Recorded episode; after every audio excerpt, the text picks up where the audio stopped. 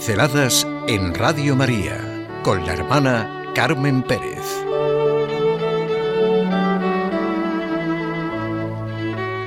Hechos concretos. Un hecho concreto. La maternidad de María.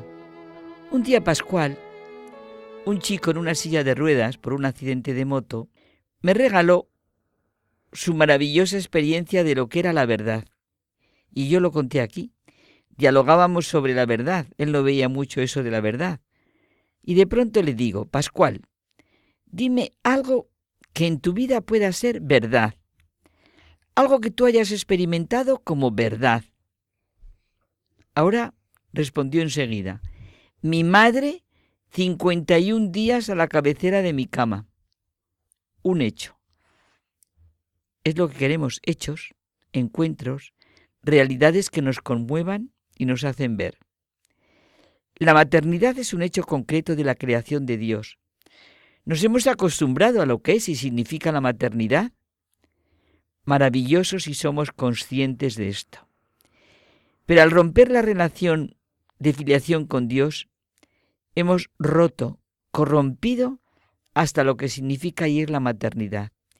Si lo supiéramos reconocer, comprenderíamos la fuerza, el sentido, el don de Dios que es vivir de la realidad de que Dios ha querido hacerse hombre, ser hijo de una madre y constituir a esta madre como la madre de la humanidad. El hecho concreto y que expresa de manera única la relación del hombre y Dios es la encarnación. El Verbo se hizo carne y habitó entre nosotros.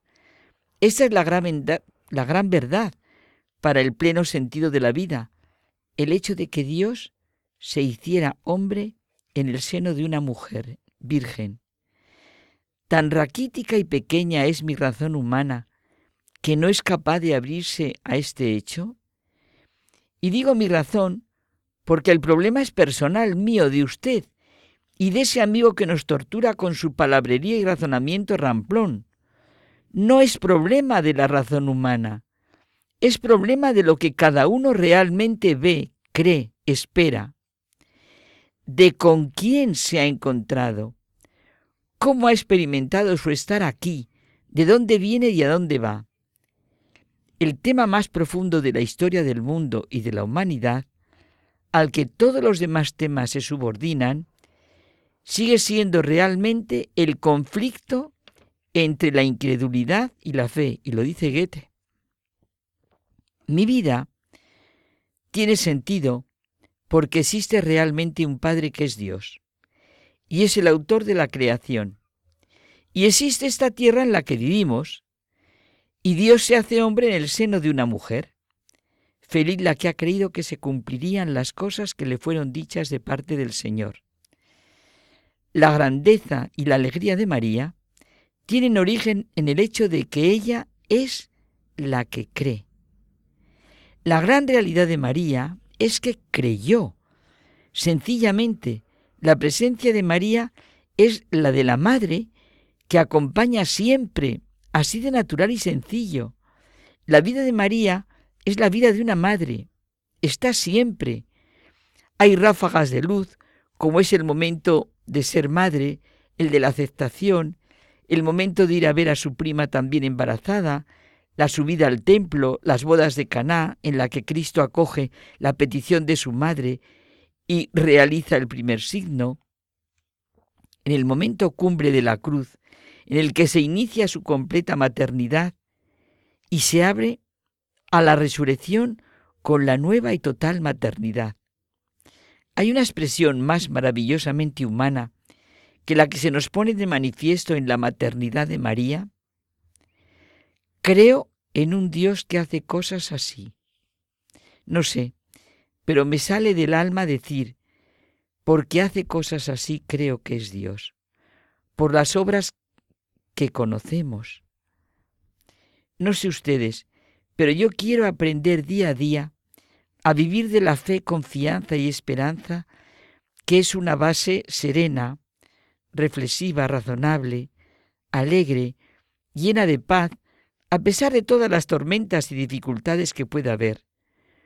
Es el hecho importante que Dios nos amó primero y por eso hizo todo lo que hizo, darnos una madre.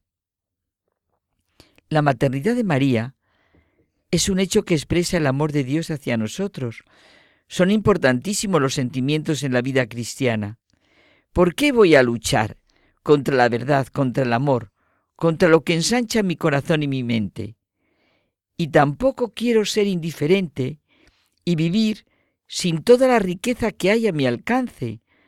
De nosotros depende el vivir como hijos, hijos de una madre, en una familia en la que se dice, Padre nuestro, Madre, ruega por nosotros ahora y en la hora de nuestra muerte.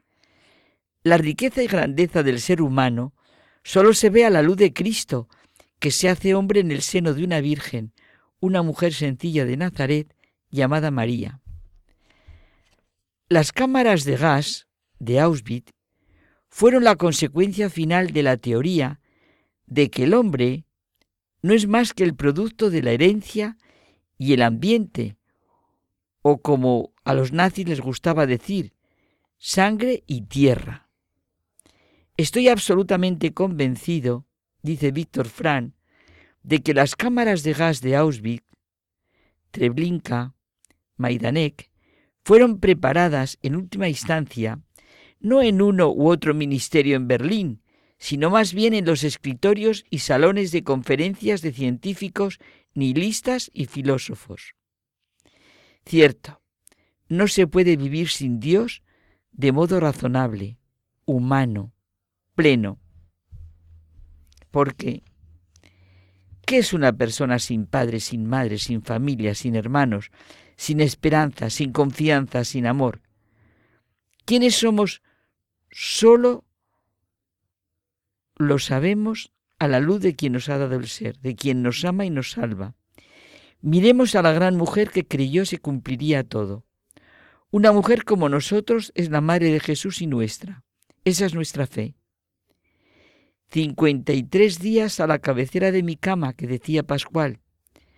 Pues María siempre en mi cabecera. No somos huérfanos, somos hijos, y todos nuestros pasos tienen un sentido. Vivir en casa, que es la iglesia.